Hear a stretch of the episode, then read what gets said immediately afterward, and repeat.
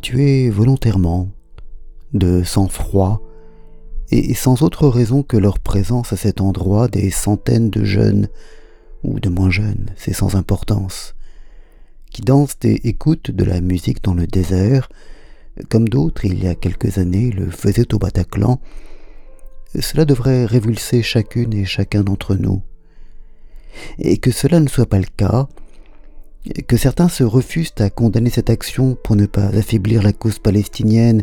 ou ne pas sembler donner leur appui à la politique du gouvernement israélien. Que d'autres se taisent pour ne pas accorder plus d'importance à ce malheur qu'à tous les autres malheurs du monde, et ils sont nombreux. Que d'autres, enfin, aient pu considérer, ne serait-ce qu'un instant, euh,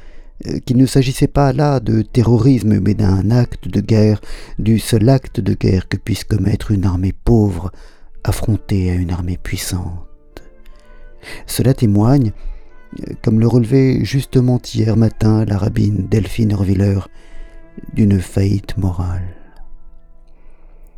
Cette faillite, c'est notre incapacité à nous dégager du relativisme,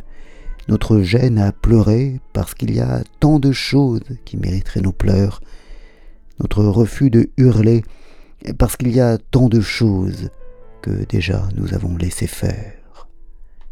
Et cependant, ni les migrants qu'on laisse se noyer en Méditerranée,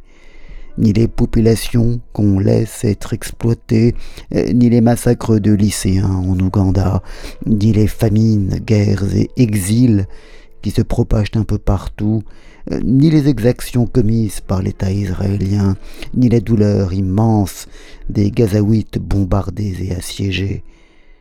ne sauraient justifier ce qui a été fait?